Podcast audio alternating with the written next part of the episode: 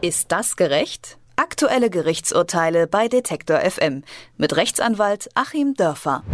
DFB und FIFA geraten immer wieder wegen Steuerhinterziehung und auch Korruption in den Fokus von Ermittlungsbehörden.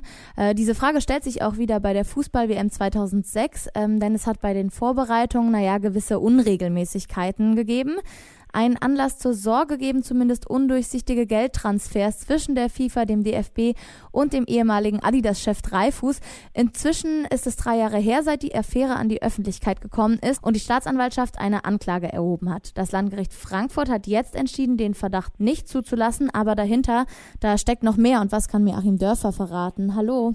Guten Tag nach Leipzig. Ja, 6,7 Millionen Euro sind geflossen vom DFB, so steht es zumindest in der Steuererklärung. Wofür überhaupt und an wen? Ja, das ist äh, die Frage, die nach wie vor offen bleibt. Das ähm, ist eigentlich das Erstaunliche, nachdem ja jetzt hier jahrelang parallel einerseits das Finanzamt tätig war, um zu gucken, wofür war das denn eigentlich und ist das steuerlich anzuerkennen und andererseits dann gegen die drei Herren persönlich, weil der DFB selber eben nicht vor Gericht stehen kann, gegen die drei Herren persönlich, die ja auch in Wirtschaftssachen sehr versierte Staatsanwaltschaft in Frankfurt tätig war.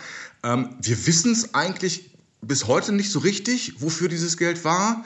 Ähm, was wir wissen, ist nur, dass der DFB letztlich gesagt hat, er habe für irgendeine Leistung, ein Fest oder so, ähm, diese 6,7 Millionen Euro gezahlt und dass der DFB eben vertreten durch diese drei Herren in seiner damaligen Steuererklärung das Ganze dann auch als legitime Ausgabe anerkannt haben wollte. Wie kommt der Kaiser himself Beckenbauer jetzt da ins Spiel? Herr Beckenbauer hat da irgendwo in den Zahlungsflüssen dazwischen gehangen. Das Geld ist ja über mehrere Stationen geflossen. Äh, immer diese recht krumme Summe, daher kann man das ganz gut verfolgen. Und er hat jedenfalls an irgendeinem Punkt, auch das ist bis heute ungeklärt und wird vielleicht auch nie geklärt werden, weil die Straftaten dann ja irgendwann auch verjährt sind, um die es hier geht. Jedenfalls hat er irgendwann Herrn äh, Dreifuß, den inzwischen verstorbenen damaligen Adidas-Chef, ähm, angepumpt, um diese 6,7 Millionen zu generieren. Die sind dann auch an einen FIFA-Delegierten geflossen, der, so viel steht wohl auch fest, als korrupt bekannt ist. Ähm, ob damit tatsächlich die WM gekauft wurde, wir wissen es nicht hundertprozentig. Wir werden es wahrscheinlich auch nie hundertprozentig erfahren.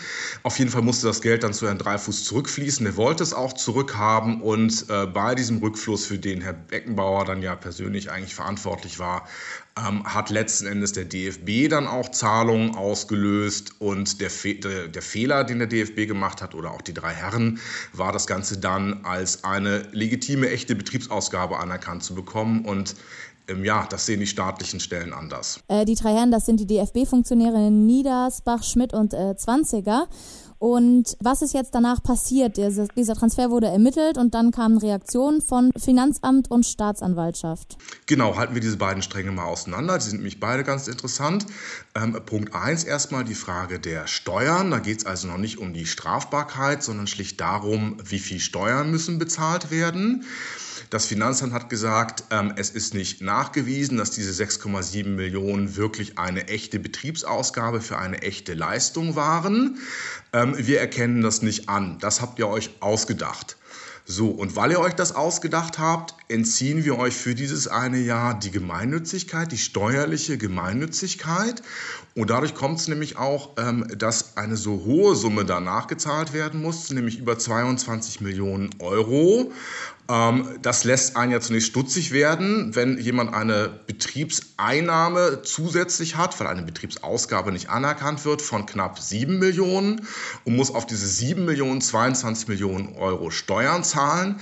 Ähm, das geht nicht, so hohe Steuersätze haben wir einfach nicht. Aber das Ganze kommt dann dadurch, dass wenn für dieses Jahr wegen der Schummelei die Gemeinnützigkeit aufgehoben wird, ähm, dann sind eben alle Umsätze, die getätigt wurden und die vielleicht vorher steuerfrei waren, auf einmal der Besteuerung zu unterwerfen. Und da es sich da dann noch um relativ große Summen handelt, kommt diese sehr hohe Nachzahlung äh, zustande. Die ist auch gezahlt worden. Und ja, es ist auch nach wie vor völlig offen, auch wenn das ein bisschen anders teilweise berichtet wird. Äh, es ist völlig offen, weil das Ganze unabhängig vom Strafverfahren ist, äh, ob das Finanzamt diese Summe zurückzahlen muss. Strang 2, die Staatsanwaltschaft ist auf den Plan gerufen worden. Äh, meistens erfolgt dann auch eine Mitteilung seitens des Finanzamts. In Frankfurt sitzen wirklich Top-Staatsanwälte im Wirtschaftsstrafbereich, die aus großen renommierten Kanzleien teilweise kommen. Ähm, die haben angefangen zu ermitteln, weil wenn jemand 6,7 Millionen Euro Betriebsausgaben schummelt, dann ist das strafbar und haben das Ganze jetzt bis zu diesem Punkt der Anklageerhebung gebracht. Ähm, und jetzt kommt noch eine weitere Besonderheit, die man vielleicht auch mal erklären muss. Normalerweise ist es so, wenn die Staatsanwaltschaft eine Anklage erhebt, dann macht das Gericht dahinter einen Haken und ordnet Termin zur Hauptverhandlung an. Es gibt aber eigentlich im Gesetz noch etwas, das nennt sich Zwischenverfahren. Ähm, da wird also gar nicht in der Hauptsache miteinander diskutiert, sondern man klärt erstmal, ob das Gericht die Anklage überhaupt zulässt, ob das Gericht sagt, das reicht uns.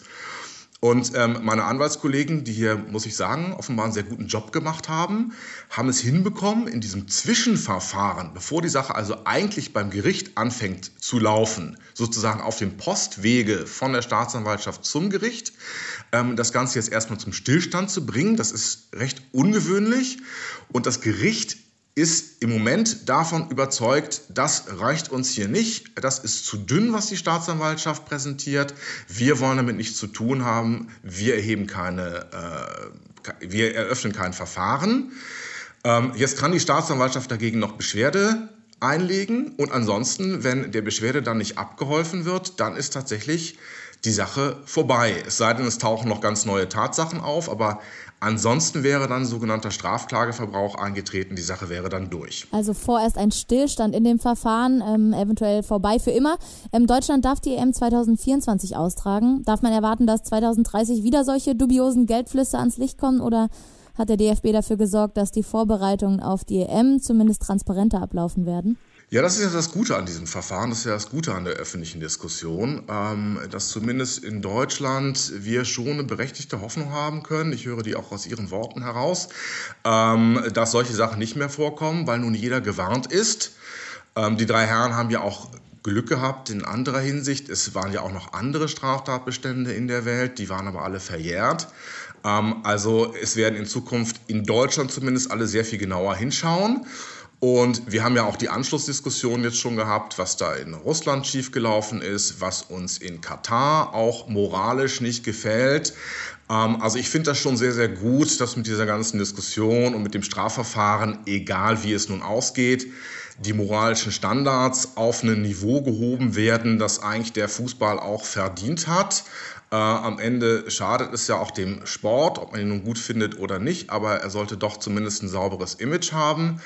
Ähm, ja, also hoffen wir, dass es in Zukunft nicht mehr vorkommt. Es sind alle gewarnt und ich bin da auch relativ sicher, dass die äh, nächsten Dinge da deutlich sauberer schon abgegangen sind in der Vergabe und auch in der Durchführung sauberer abgehen werden. Also Shady Business im Fußballsport, nachdem das Landgericht äh, Frankfurt entschieden hat, die Anklage gegen DFB und FIFA-Funktionäre im Rahmen der sogenannten Sommermärchenaffäre vorerst fallen zu lassen, bleiben undurchsichtige Geldtransfers ja weiter undurchsichtig. Über die rechtlichen Hintergründe der WM-Affäre hat uns unser Hausrechtsanwalt Achim Dörfer aufgeklärt. Dafür sage ich vielen lieben Dank, Herr Dörfer. Ich danke Ihnen. Ist das gerecht? Aktuelle Gerichtsurteile bei Detektor FM mit Rechtsanwalt Achim Dörfer.